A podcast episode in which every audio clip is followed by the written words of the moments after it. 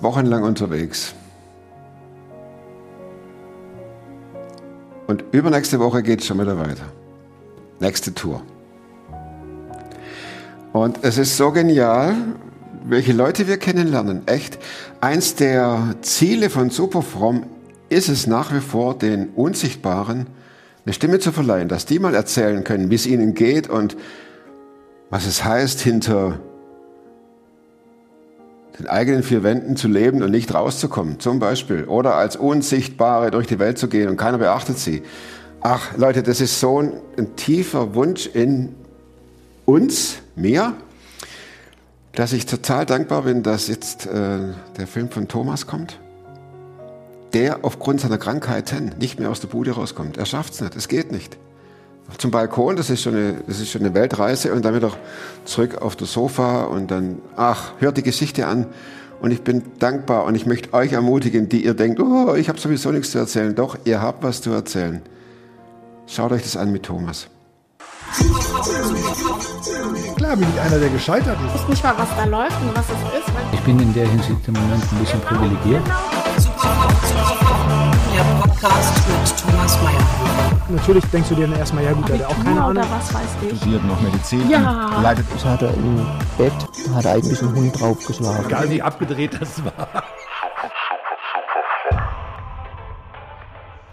Thomas, erstens, wir reden hier, als ob da ein Lagerfeuer um uns rum ist. Ja, Völlig easy. kenne ich ja. ja. Und wir werden, wir werden, ähm, du kannst dich, du kannst stottern, du kannst auf Toilette, du kannst alles machen. Ich gebe eine Kamera mit. Alles klar. Äh, ich, ich, ich besuche dich auf dem Klo und äh, das wird witzig. ähm, aus seiner Geschichte Ja. könnte man lässig einen Dreiteiler machen, ne? Zwei auf jeden Fall. Depression einmal und dann meine Krankheits... Deine Krankheit, Depression, der Tod eures Kindes. Ja, ja, ja. Es, äh, also als ich das gelesen habe, du hattest ja das wirklich tabellarisch irgendwie Ja, ja. so äh, aufgeführt, Ja, da dachte ich, das ist noch nicht mal alles. das wie hält, wie hält es ein Mensch aus? Ihr hattet, das, das, das hieß, 2001 wurde unser Sohn geboren, mehrfach schwerstbehindert. Und dann starb er nach, 17 Jahren, nach 17 Jahren. Und äh, in der Zwischenzeit wurdest du krank, du warst, 2012, ja. ja, 2016 Gehirntumor. Also du siehst ja noch die Narbe. Von hier bis hier. war das ein bösartiger? Nee, gutartig. Ist auch kein Rezitiv bisher. Und wann, wie, wie 55. fing das an hier mit der Krankheit? So, das fing eigentlich, ja, Depression hatte ich eigentlich schon immer. Man hat mir eigentlich schon in der Jugend immer gesagt oder auch in der Studienzeit, du lachst ja nie, du bist immer so ernst und ich war immer so eigentlich sehr gedrückt oftmals. Aber das war immer in einem Maße, dass ich damit leben konnte. Ich habe das weggedrückt und das funktionierte. Und dann- Tablettenlos, weg. Tablettenlos, ja. Und mir war damals auch gar nicht bewusst, dass das schon Anzeichen von Depressionen sind. Und dann während des Berufs ging das quasi dann richtig los, der ganze Stress. Dann die Sache mit unserem Sohn, als er 2001 geboren wurde. Ähm, ja, das ging dann alles gut. Ich bin ja, wie gesagt, auch die Karriereleiter äh, recht gut hochgekommen.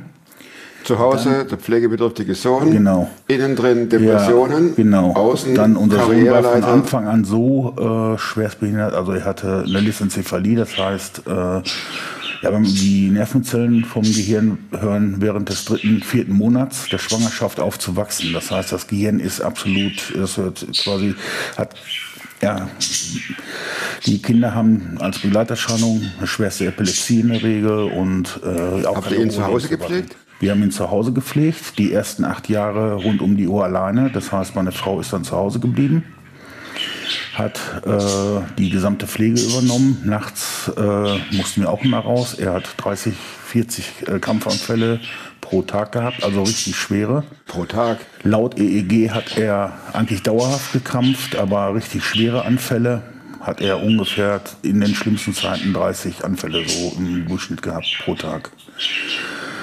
Ja, dann haben wir ähm, die ersten acht Jahre, nach acht Jahren hat er dann eine Magensonde bekommen zur Ernährung. Lassen wir mal den Sohn ein bisschen weg, dass wir uns auf dich konzentrieren. Ja. wenn es die Vögel zulassen. wenn die Vögel zulassen, dann äh, wird mich interessieren, du äh, warst, wie du sagtest, von Anfang an schon tendenziell depressiv. Ja. Und dann trägt ja so eine Erkrankung und so eine schwere Pflege zu Hause Ja. auch nicht zur Beruhigung bei. Nein, das war auch eigentlich immer Stress. Ich habe ja, sag ich mal, ich bin morgens um Viertel nach sechs aus dem Haus gegangen und war in der Regel abends 19, 20 Uhr zu Hause. So, am Wochenende ist meine Frau dann rausgekommen, gegangen, dass sie dann auch mal, äh, sag ich mal, einen freien Kopf bekam, weil sie ja die sozusagen 24-Stunden-Betreuung von unserem Sohn hatte. Füttern dauerte einmal am Tag, also mh, er wurde dreimal am Tag gefüttert, einmal füttern dauerte ungefähr anderthalb Stunden. Er konnte kaum schlucken. Ja, und dann ist mir 2012 ein Pflegeunfall passiert bei unserem Sohn beim Pamperswechsel. Ja, äh, auf der Couch habe ich die Beine hochgehoben, die Beine mit den Knien hier drüber gehalten. Die Feuchttücher waren leer und habe ich zu meiner Frau gesagt, Schatz, kannst du mir bitte neue Feuchttücher holen? So. Und in dem Moment, meine Frau holt die Feuchttücher, sie kommt zurück und in dem Moment kracht der Oberschenkel durch. Dein Sohn. Ja, Osteoporose. Und dieser Pflegeunfall. Kannst du nichts dafür. Nein, aber der Pflegeunfall, ja, dann sind wir natürlich ins Krankenhaus. Er wurde operiert, das Bein wurde genagelt. Ich war dann äh, ja auch mit ihm im Krankenhaus, bin dort geblieben, habe dort geschlafen, hab mir, ich wurde vom Unternehmen auch freigestellt. Ja, und das war dann der Beginn der schweren äh, Depression. Das hat mich so runtergehauen, dass mir die Ärzte der Kinderklinik, die haben den Krankenhauspsychologen zu mir geschickt. Und damit ging das dann los. Bist du zusammengebrochen? Ja, da war ich. Im Krankenhaus? Ja, ja. Komplett bin ich. Ich war teilweise gar nicht ansprechbar. Ich habe da am Stuhl gesessen, ich habe nur noch die Wand angestarrt. Ich war kaum mehr in der Im Lage. Bewusstsein, ich bin schuld, dass Ja, mein das schwerst krankes Kind Jetzt habe auch ich, jetzt noch. ich habe ihm das Bein gebrochen und ich, das ist gar keine, ich weiß, das ist der schwierigste, das ist der häufigste aller Pflegeunfälle, dieser Oberschenkelbruch, haben die Ärzte versichert, habe ich dann auch von anderen gehört, ja, ist bei uns auch passiert. Ja. Und das hat mich so fertig gemacht. Ja, dann habe ich dort in der Kinderklinik, in, dann waren mehrere Krankenhausaufenthalte hintereinander, da war ich drei, vier Mal mit unserem Sohn in der Klinik, bin dort auch über Nacht geblieben, meine Frau auch. Dann waren im Krankenhaus in der Klinik, Kinderklinik haben wir Psychologe, haben wir regelmäßige Gespräche geführt. Und der hat mich dann weiterverwiesen an einen niedergelassenen Psychologen. Ich habe dann auch sehr schnell einen Therapieplatz bekommen. Und damit fing das dann quasi mit der Therapie an. 2014 kam ich dann in eine psychosomatische Reha nach Bad Gandersheim für sechs Wochen. Die hätten auch noch verlängert. Aber war aus äh, Gründen auch beruflich damals Ja, noch deine nicht Frau hat, möglich. alles, hat den ganzen Haushalt geschmissen, die ganze Versorgung. Ja, Haushalt haben wir uns geteilt, habe ich auch teilweise gemacht. ich habe geht schlecht von Bad Gandersheim aus. Genau, ja, in der Zeit, ja. Aber ansonsten, wo ich gearbeitet habe, da war das eigentlich mal so, meine Frau ist dann am Wochenende meist rausgegangen, dass sie auch den Kopf mal frei kriegte. Und ich habe dann für unseren Sohn gekocht, meistens vier, fünf Gerichte.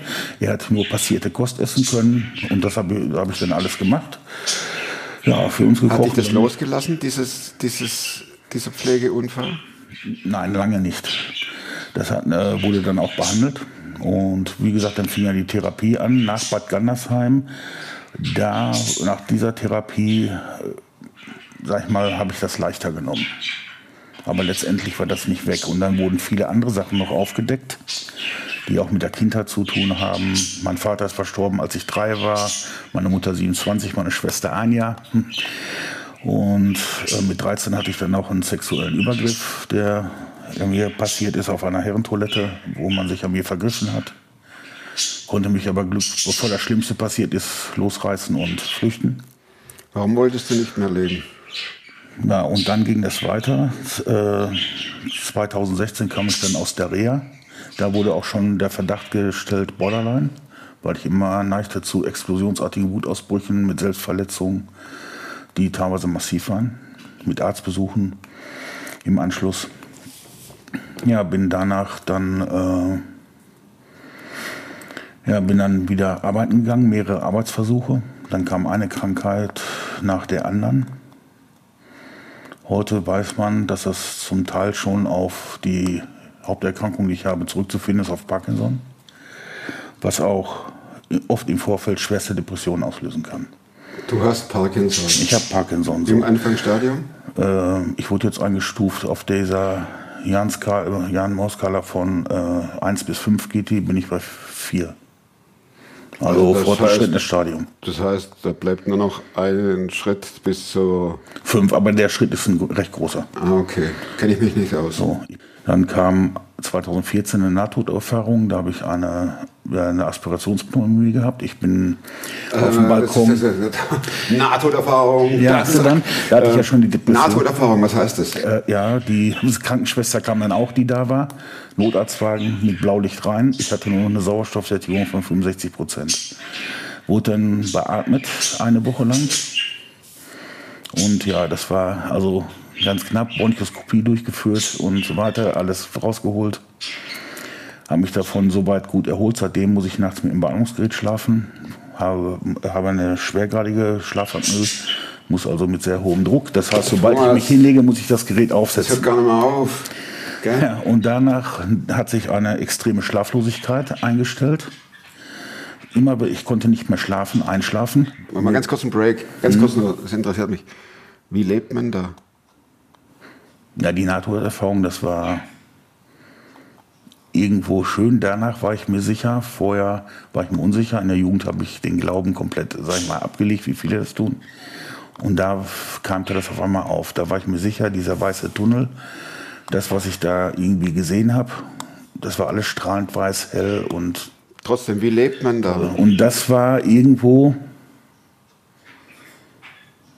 fing das dann mit bei mir an, dass der Glauben kam. Das war irgendwo beruhigend, schön, aber auf eine Art auch irgendwo die Angst. Warum? Dass sowas nochmal passiert. Weil bei jedem Hinlegen immer die Maske aufsetzen, sobald ich mich hinlege, muss ich die aufsetzen, sonst geht das wieder rund. Innerlich kam dann natürlich diese Schlaflosigkeit, das machte total aggressiv, total unsicher und die Depressionen wurden immer schlimmer. Da bin ich so im Keller gegangen, dass im Grunde gar nichts mehr ging. Auch nicht. Trotzdem, dass der Glaube irgendwie wieder kam. Ja, das war aber da noch sehr unterschwellig. Ich war mir da sicher, dass es da etwas gibt, sag ich mal so. Ich wiederhole gerne meine Frage. Wie kann man da leben? Ja, das ist dann, ich bin dann, wie gesagt, immer tiefer auch im abgerutscht. Und dann kam auch irgendwann, ich hatte einen extremen Selbsthass, der immer schlimmer wurde. Blieb deine Frau? Ja, Blieb deine Frau? ja. Das ist ja eine riesen... Äh, Meine Frau ist äh, auch zu den Therapien mitgekommen, zum Psychiater, zum Neurologen, auch ins Sprechzimmer mit rein. Sie hat den ganzen Werdegang in die Klinik gekommen, äh, hat dort auch mit den Ärzten gesprochen. Sie hat mich also komplett toll begleitet und das hat mir natürlich halt um Kraft gegeben. das heißt, das wurde immer schlimmer Das wurde immer schlimmer. und du sahst keinen Ausweg mehr. Ich sah keinen Ausweg mehr. Diese äh, Suizidgedanken haben sich immer mehr zugespitzt. Dann war meine Frau, das war dann der, kam dann zum ersten Suizidversuch. Da ist meine Frau mit unserer Tochter in eine Mutter-Kind-Kur gefahren. Der Pflegedienst war dann 24 Stunden am Tag hier. Diese, ich weiß nicht, drei Wochen waren die, glaube ich, weg. In dieser Zeit habe ich die gesamte Wohnung erstmal geputzt, komplett gewienert wie so ein Verrückten. Und deine Frau war mit deiner Tochter auf der Kur? In der Ja, Kur? in der Kur und da habe ich dann gedacht, den jetzt ersten reicht's. Suizid, genau. Dann habe ich, nachdem ich die ganze Wie? Wohnung hergerichtet habe für meine, äh, für meine Frau, dass sie dann ein schönes Zuhause hat. Und ich habe dann gedacht, ich, habe, ich bin meiner Frau und alles nur im Weg. Und meiner Tochter, die können mit mir nichts mehr anfangen. Ich habe nicht so gedacht, wenn ich sterbe, sind die, äh, ja, viele halten das ja für egoistisch.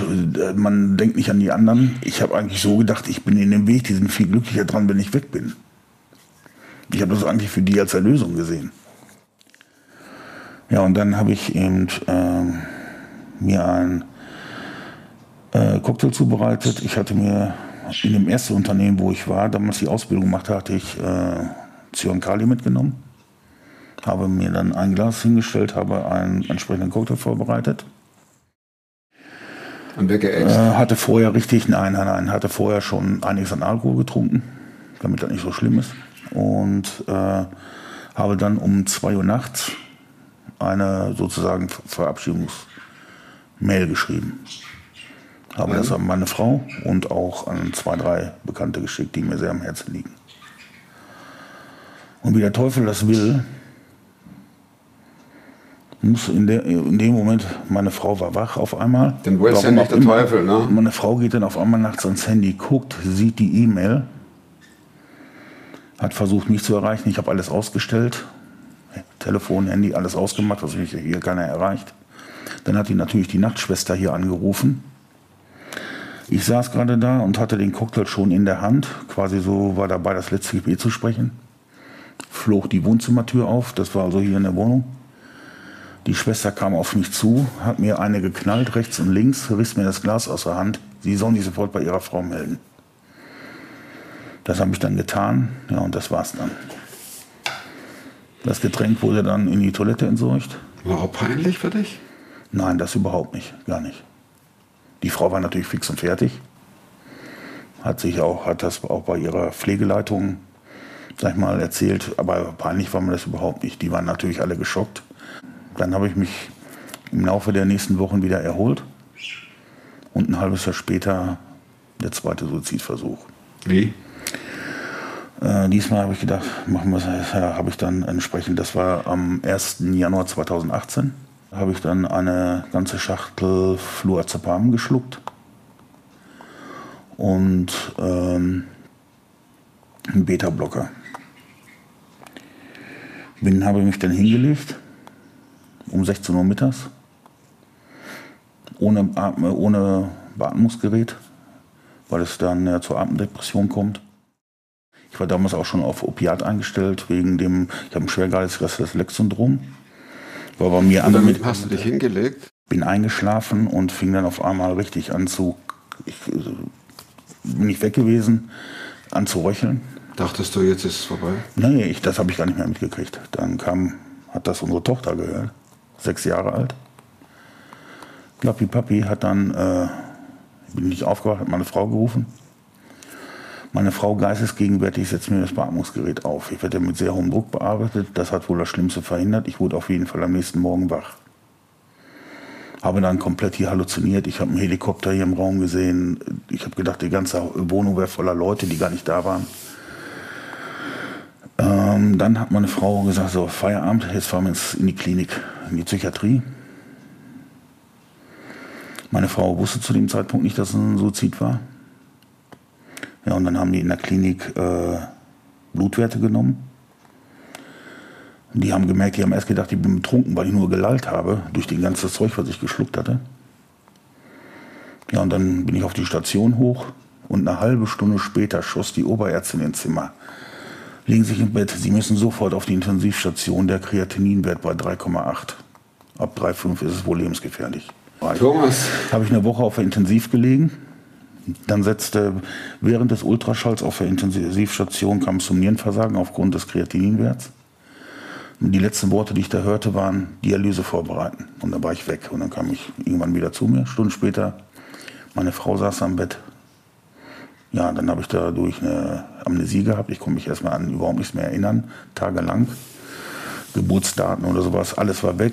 Ich kannte meine Frau noch den Namen und dann musste ich alles wieder antrainieren. Auch drei Monate später, wenn ich Zeitung gelesen habe, wusste ich danach vielleicht noch eine Überschrift, die ich zuletzt gelesen hatte. und wie kam es zur Veränderung? Also wie kam Ja. der Glaube in dein Leben? So, dann ist Folgendes passiert. Ich bin immer, ich habe mich schon auch als Kind oder als Jugendlicher, immer fand ich das toll, in einer leeren Kirche zu sein, diese Atmosphäre, das fand ich mal toll. Ja, und in der Psychiatrie, wo ich war, ist im, unten im Eingangsbereich so eine Kapelle, oder eine größere Kapelle ist das schon. Und dort bin ich jeden Abend nach dem Abendessen reingegangen. In dieser Klinik war ich viermal. Ich habe insgesamt fünf Geburtstage hintereinander in der Psychiatrie verbracht. Ja, und ich war halbjährlich quasi drin, entweder stationär oder tagesklinisch. Und bei dem zweiten, ab dem zweiten stationären Aufenthalt habe ich das immer gemacht mit der Kapelle. Und das auch nach dem Suizid. Das war der vierte und letzte Aufenthalt für mich dort. Und der Priester dort und der äh, Vikar, die haben das natürlich gesehen, dass ich jeden Abend dort in der Kirche saß, eine Stunde, anderthalb. Und einfach nur, sage ich mal, ja, mit dem Kreuz gesprochen habe, bin ich rumgegangen zur Marienstatue und so weiter, quasi immer einen Rundgang gemacht. Vorne lag immer das Buch mit den Evangelien, jeden Tag eine andere Seite, das habe ich dann durchgelesen und habe einfach diese Ruhe und Atmosphäre genossen. Und das war ich zwei, drei Mal, dann kam der Priester nach dem Gottesdienst direkt zu mir und sagte, ich sehe Sie hier immer abends. Sollen wir nicht einmal ein Gespräch führen? Da habe ich gesagt, gerne. Und dann habe ich äh, zweimal die Woche einen Termin bei ihm bekommen. Und er hat sehr, sehr gute Gespräche mit mir geführt. Ja, und diese Gespräche, die waren so intensiv und so toll, das hat mir mehr gebracht als die gesamte Psychotherapie, die dort stattfand. Das hat mich dann nicht mehr losgelassen. Dann bin ich nach Hause, habe mir meine, eine Bibel bestellt, habe dann im Internet dann nach mehreren Programmen gesucht, habe ich dann ähm, von New Version habe ich das gefunden, wo so verschiedene Lesepläne für jeden Tag, das ist hervorragend. Da bin ich jeden Tag drin, arbeite ich schon einige hundert Lesepläne durch. Ja, habe die Bibel jetzt mittlerweile, ich weiß gar nicht wie oft durchgelesen, also viermal von ersten bis zur letzten Seite, aber dann einige Chapter habe ich mit Sicherheit schon 10, 15, 20 Mal, weiß ich gar nicht, gelesen. Ich lese heute gar keine Romane mehr, ich eigentlich nur noch theologische Bücher. Habe mir dann eine Studienbibel bestellt, einen Bibelatlas und alles so, was man braucht. Ja, und als ich das dann anfing, habe ich dann wirklich auch jeden Tag, habe dann in diesem Programm, habe ich mir dann erstmal die Lesepläne rausgesucht, die mit dem Thema Depression und Ängste zu tun haben. Und nachdem ich dann das bearbeitet habe, ein halbes Jahr lang, habe ich auf einmal gemerkt, ich habe dann auch angefangen mit dem Beten, habe das eigentlich so nachgesprochen, so was dort an Gebeten angeboten wurde, habe dann sozusagen Jesus mein Leben übergeben und dann nach einem halben Jahr ungefähr kam auf einmal ein unglaublicher innerer Frieden in mir. Das war total schön. Hast du das äh, erbeten oder kam das Nein, das kam einfach, das kam einfach so. Ich habe gar nicht so drum gebeten. Das ist auf einmal passiert. Ich wurde immer ruhiger. Ich habe das so gemerkt und dann habe ich ich denke, was ist los? Und dann wurden die Depressionen immer weniger und dann habe ich gemerkt, ich habe mich gewundert, äh, dann ist da verdammt nochmal, irgendwie sind die Depressionen weg. Ich wollte das erst gar nicht glauben. Ich hatte meiner Frau dann auch nichts gesagt, habe erst mal äh, ein paar Wochen gewartet, ich glaube so sechs, sieben Wochen. Und dann habe ich meine Frau gesagt, äh, merkst du das? Die, äh, ich habe keine Depression mehr. Sagt sie, ja, ist mir irgendwie schon aufgefallen, ich wollte nur nichts sagen. Dann habe ich ihr das erzählt auch meiner Psychotherapeutin damals, was passiert ist, ihr das auch gemerkt. Und wie das passiert ist. Dass ich zum Glauben gefunden habe, sehr intensiv mich damit beschäftige. Ja, und dann ähm, ging das immer weiter nach dem inneren Frieden. Die Depressionen wurden immer, bis sie weg waren. Dann habe ich das meinen Eltern erzählt. Hast du deine Medikamente abgesetzt? Nein, nein, das ging nicht. Das muss ich auch heute noch nehmen. Okay. Und dann wurde die Psychotherapie ausgeschlichen. Das war äh, dann immer nur noch äh, einmal im Monat anstatt jede Woche und so weiter. Nachher alle drei Monate, bis dann ganz abgesetzt wurde. Und ich bin, sag ich mal, nach dem Suizid, das war ein dreimonatiger Aufenthalt in der Klinik, das war der letzte. Ein halbes Jahr später ungefähr kam dieser innere Frieden über mich. Und seitdem bin ich die Depression los. Ich habe eigentlich auch keine, okay, einen schlechten Tag hat jeder mal, aber ich habe, das ist hervorragend. Medikament wird trotzdem nicht abgesetzt, ist einfach zu risikoreich, weil Parkinson-Patienten auch zu Depressionen äh, neigen. neigen. Ja. Und ja, dann ging das weiter. Dann war ich, 2016 kam natürlich die Diagnose noch mit dem Gehirntumor dazwischen. Die mich dann das hörte also nicht auf. Ne? Nee. Also die eine Seite war, wie du sagtest, diese Hinwendung zu Jesus. Ja. Äh, aber und nicht automatisch. Ähm, nee. Happiness all over. Nein, aber ich habe die Bibel, sag ich ja, ich habe ja auch mehrere Auslegungen äh, gelesen und habe dann auch verstanden, ja, dass das teilweise sozusagen das Kreuz von Namen ist, was man zu tragen hat und Paulus hat ja auch gelitten für den Glauben und äh, auch mit, der, mit dem Gentumor, die Diagnose, ich habe die aufgenommen, okay, machen wir, das wird, es geht schon gut.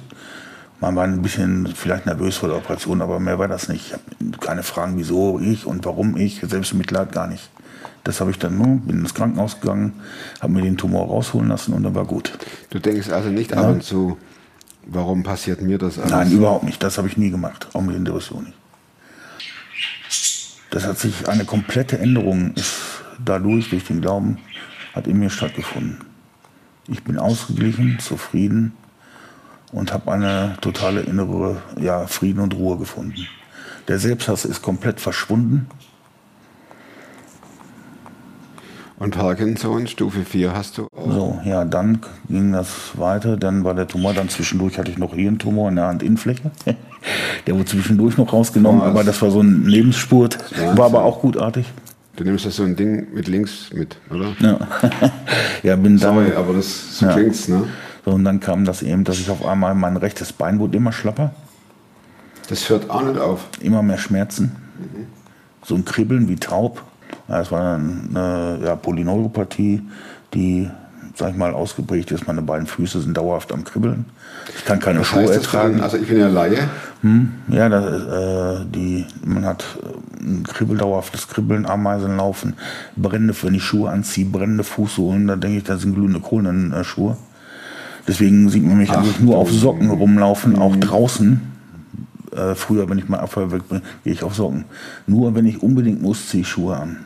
Kommst du überhaupt noch aus dem Haus? Nein, alleine geht, geht gar nicht. Ich, 50 Meter, da kann ich gar nicht laufen an guten Tagen. Das geht gar nicht. Ja, und dann mit. Und das, das zieht dich nicht runter? Nein, und 2018 war ja noch der Tod von unserem Sohn, das kam ja auch noch. Auch da bin ich nicht mehr depressiv abgestürzt. Da war ich stabil. Man war natürlich fertig, ohne Frage. Aber auch da sind meine Frau und ich gemeinschaftlich durchgegangen. Es kommt mir so vor, als wenn du gerade aus dem Fachbuch zitierst. So, da ist dann unser Sohn verstorben, 2018, an einer, bei einer Operation. Aber kippt man da nicht ab innerlich? Nein, das war bitter mit dem Tod, aber wir waren ja Generell. darauf Das vorbereitet. Gesamtpaket. Ja. Die Depression, die hat mich nachher, das Ganze hat mich nach, in die Depression gestürzt. Das ist ja eines. Und du, würdest, und, und, und du sagst, dich hat da Jesus durchgetragen. ja, seit 2018. Vorher, Meine ich, das meine ich. Das hatten wir ja. Das vorher Ja. hatten wir ja. Aber in 2018, war das ja schon wie würdest du deinen Glauben beschreiben, so von der Stärke her? sehr stark. Ich befasse mich nur damit. Ich habe ein Kreuz am Bett hängen. Ich spreche jeden Tag mit Jesus. Ich frage nochmal, wenn man Stufe 4 ist, Ja. Dann und, und auch nur Google beherrscht, Ja. hast du Angst vor Stufe 5, vor der Zukunft? Nein. Vor dem, Ja, was kommt? Zukunft mit dem Parkinson ist ja, sag ich mal, die Muskulatur versteift sich ja. Ja, Irgendwann ist es so, ich habe auch jetzt schon Schluckprobleme. Das heißt, wenn ich beim Essen in der Runde darf ich nicht sprechen. Ich muss wirklich ruhig sein, ansonsten verschlucke ich mich ständig. Das heißt, wahrscheinlich werde ich irgendwann nur noch pürierte Kost zu mir nehmen können. Schlimmstenfalls Magensonde, wie unser Sohn. Ich werde mich irgendwann nicht mehr alleine anziehen können. denkst du drüber nach, wie das werden konnte? Ich irgendwann könnte im- oder lebst du im Jetzt? Nein, wahrscheinlich im Rollstuhl sitzen. Ich, das ist mir alles bewusst. Ich brauche irgendwann Hilfe. Bei allem Endstadium Parkinson ist ja, man ist quasi steif. Man kann sich ja eigentlich gar nicht mehr bewegen. Auch die Mimik im Gesicht wird ja eingefroren. Man äh, hat ja keine Mimikgestik mehr. Das ist, wird ja alles. Und wie gehst du da drauf zu? Ich habe mich damit Ehrlich? abgefunden. Nein, ehrlich, ich habe die äh, Krankerdiagnose akzeptiert und angenommen. Das ist mein, sag ich mal, ist mein Leben, das ist mein Schicksal. Jesus begleitet mich auf dem Weg. Meine Familie hält zu mir.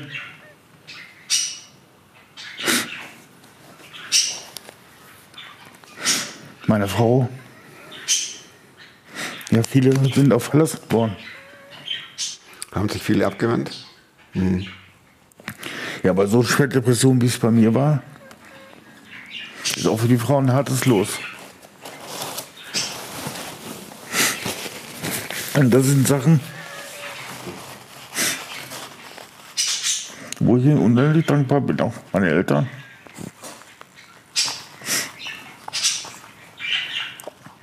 Aber ansonsten habe ich das für mich akzeptiert. Ich weiß, was auf mich zukommt. Ja. Und damit muss ich einfach leben. Ich glaube, die, Hast du solche und solche Tage? Nein, eigentlich, ich bin eigentlich immer, versuche ich immer gut drauf zu sein, meine Späße zu machen wie früher, lustig zu sein. Ich, dass ich, dass mir die Tränen kommen, so wie jetzt, das ist okay, wenn man so drüber redet, aber für mich eigentlich überhaupt nicht, dass ich, ich bin völlig da okay. eigentlich sehr gefasst. Ich, für mich ist das, für mich ist das in Ordnung. Ich habe das angenommen. Ich, ich bin hier, sag ich mal, eigentlich immer in der Wohnung, außer wenn ich zum Arzt gehe oder mal irgendwo, wenn wir zum Besuch gehen. Ansonsten permanent, ich kann ja alleine, komme ich gar nicht mehr raus. Aber das sind so Sachen, die sich dann, äh, ich habe das einfach angenommen. Sag ich mal, in Selbstmitleid versinken ist das Schlimmste, was passieren kann. Dann kann ich mir direkt die Kugel geben. Dann kann ich das, was ich gemacht habe, einmal wiederholen. Und das werde ich auf keinen Fall wieder tun. Da bin ich heute weg, das wird mir gar nicht mehr in Gedanken kommen. Ich habe das akzeptiert und das ist einfach so. Ich kann es nicht ändern. Thomas, ich danke dir für deine Offenheit. Ich wünsche dir, dass du die, diese Schritte, die, wo die Richtung ja klar ist, Ja. das muss man sich sagen, ne? die Ja. Richtung ist ja klar. Ja. Unser einer hat natürlich auch die Richtung, aber Ja. du hast wie so ein Speed und das ist Parkinson. Ja. Und da wünsche ich dir den Frieden Gottes, dass du den erlebst ne? Ja. und, und die Nähe von Jesus. Darf ich dir noch meine vier Schlussfragen vorstellen? Ja. Das Buch, Mhm. dass du es nicht nur einmal gelesen hast, und wenn ja, welches? Also gut, wir haben ja, gehört, Bibel. Die, die Bibel, aber äh, Hoch zehn. gibt eigentlich nur ein weiteres Buch, was ich mehrfach gelesen, äh, einmal, zweimal gelesen habe. Das ist äh, Dunkle Flüsse des Herzens von Dean Kuhns. Genau. ein sehr schönes Buch. Und die zweite Frage wäre, das war 2018, wozu kannst du heute leichter, ja passt ja, Nein sagen als vor fünf Jahren? Alle Dinge, die schlecht für mich sind. Ja gut, es gibt- das ist eine lange Liste. Ja, nein, ich kenne, sagen wir, früher bin ich permanent bei auf 120 Prozent gelaufen, 140 Prozent. Ich war nur leistungsorientiert. Zweiter Wie Platz, kommt man sich dann vor, wenn man jetzt im hintersten Drittel unterwegs ist? Heute kann ich darüber lachen. Ich konnte auch nie verlieren. Das ist alles weg. Heute kann ich, wenn ich den ganzen Abend verliere, kein Problem. Bleibe ich ganz ruhig. Und alle Sachen, die schlecht für mich sind, die mich belasten, die Stress auslösen, die ich früher gemacht habe, angenommen habe, aus Hilfsbereitschaft und so weiter, da kann ich heute Nein Das ist ja durch, ne? das ist klar, wenn man nur noch äh, in den eigenen vier Wänden sitzt. Dritte Frage, welche Überzeugungen, Verhaltensweisen oder Gewohnheiten, die du dir angeeignet hast, sagen wir mal in diesen stillen Jahren, Mhm. haben dein Leben trotzdem verbessert? Obwohl es schlechter wird, Ja, haben es trotzdem verbessert? Angewohnt ganz klar, dass ich eben zu Gott gefunden habe, zu Jesus. Das ist der wichtigste und größte Schritt. Der hat mich aus den Depressionen rausgeholt. Und der lässt mich auch mit dieser Diagnose super leben. Ich weiß, dass ich da für alles und immer einen Ansprechpartner habe. Ich kann da alles erzählen. Und das ist für mich äußerst befreiend. Letzte Frage, Plakat. mit eines meiner Lieblings ähm, Zitate aus dem Galaterbrief. Äh, kehrt um, Gott lässt sich nicht spotten. Was der Mensch sät, das wird er ernten.